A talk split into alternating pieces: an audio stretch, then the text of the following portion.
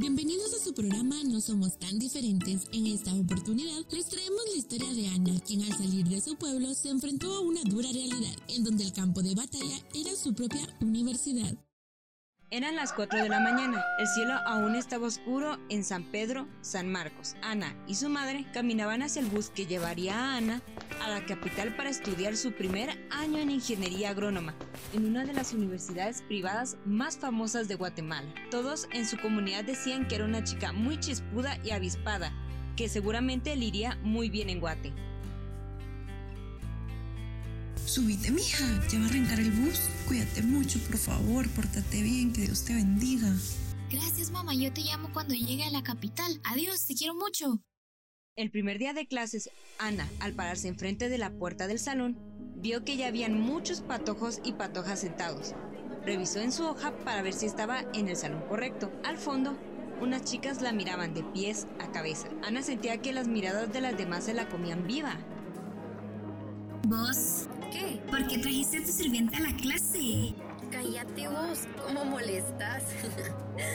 si hubiera puesto aunque sea un pantalón, ¿verdad vos? Pero Sofía e Isabela no eran las únicas que empezaron a chismear sobre Ana. Las burlas empezaron a escucharse por toda la clase. María, ¿por qué no vas por mi café? la limpieza hasta que salgamos, María. Ana sintió la piel chinita. Nunca la habían tratado así. Se dio la vuelta y fue lejos del salón. Ese fue el comienzo de la molestadera de los compañeros de Ana, quienes se empeñaban en hacerla de menos. El siguiente día nada cambió, ni el siguiente. Un día se encontraba Ana llorando en el baño de la universidad, cuando una chica rubia se le acercó y le entregó un pañuelo. Me imagino cómo te sentís. La verdad es que a mí me pasó hace un año cuando entré a estudiar derecho. Se burlaban mucho de mí. Fue un infierno. Um, bueno, todavía lo es. ¿Y a ti? ¿Por qué te molestaban? Es que mi nombre es Itzayana Balam y vengo de Sololá. Cuando empecé a venir usaba mi traje de gala para estudiar, así que siempre se burlaban de mi nombre de mi apellido y de mi ropa. Fueron tantas bromas pesadas e insultos que después del primer semestre decidí cambiarme de carrera. Y pues acorté mi nombre y mi apellido lo, lo pronuncio con acento inglés. ¿Y cambiaste tu ropa? Sí, así es, cambié mi ropa también. ¿Pero por qué? ¿Te da pena usar corte? ¿Te da pena ser quien sos, tus raíces? No, pero sentí que era lo que tenía que ser para que las demás personas me respetaran y dejaran de humillarme por fin. Pero si mis padrecitos se enteran, seguro que me linchan. Ni modo, es lo que toca hacer para sobrevivir. Pero las cosas no deberían de ser así. Pero así son. Mientras toca aguantar y luego podremos hacer un cambio. Échale ganas y trata de tomar en cuenta lo que te dije en serio. Ana se quedó pensando en lo que Itzal había dicho, y durante el día sus palabras seguían dándole vueltas en la cabeza. El rechazo era tanto hacia la chica de San Marcos que los patojos se cambiaban de lugar para no sentarse cerca de ella. Bueno, jóvenes, queda terminado el tema de integrales. Quiero que formen grupos de cuatro personas porque tienen que hacer un proyecto de aplicación a la agronomía, utilizando como base el tema de las integrales. Pasen un papel con los nombres de los integrantes de cada equipo. Mientras tanto, les devolveré sus exámenes parciales. Isabela sacó 8, Andrés 10, Sofía 8, Mía 5. Estudie más, mija. Si no, no va a pasar el semestre. Santi 7 y Ana sacó 10. Muchachita, mire, mejor dígame la verdad. ¿Copió en el examen? No, ingeniero, yo estudié mucho para ese parcial, se lo juro. Fíjese que si usted hubiera estudiado, no estaría tan nerviosa por lo que le pregunté. Un cero le voy a poner por mentirosa. Y sabe, con respeto. Pero las de su clase no deberían de estar aquí. Pero ingeniero, no me puede hacer esto, de verdad, yo estudié. Ingeniero, ingeniero. Como siempre pasaba, el profesor Machado la dejó hablando solo. Bueno, jóvenes, ya se pueden retirar. Los que aún no me han dado el papel con los nombres de los equipos, déjenlos antes de salir.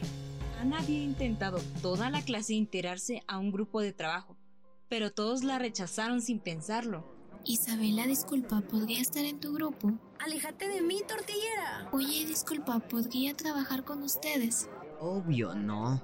Ana, al no encontrar grupo para la tarea, se acercó nuevamente al profesor Machado. Ingeniero, disculpe, no logré hacer equipo con nadie. ¿Será que puedo trabajar yo sola? Lo siento muchachita. Si no tiene grupo, no es mi problema. Perderá esos puntos también. Con permiso, ya tengo que ir.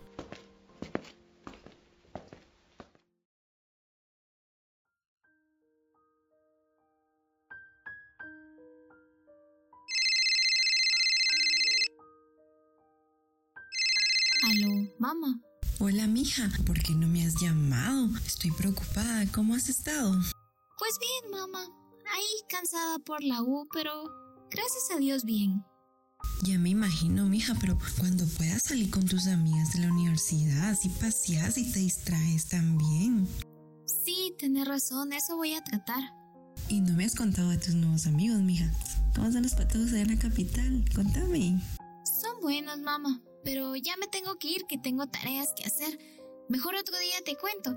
Saludame a doña Juana y a mi padrino Rubén. Te quiero mucho, otro día hablamos. Ana no le había contado nada a su madre de todo lo que le pasaba en la universidad. No tenía ningún amigo ni amiga. Siempre se sentaba sola en la cafetería, en los salones y en la biblioteca. Como todos los días, Ana estaba almorzando en la mesa más alejada de la cafetería cuando alguien la interrumpió. Hola, De inmediato, Ana empezó a guardar sus cosas. no vengo a molestarte. Entonces, ¿qué quieres de mí? No te alteres, soy de otra carrera, pero he visto cómo te molestan.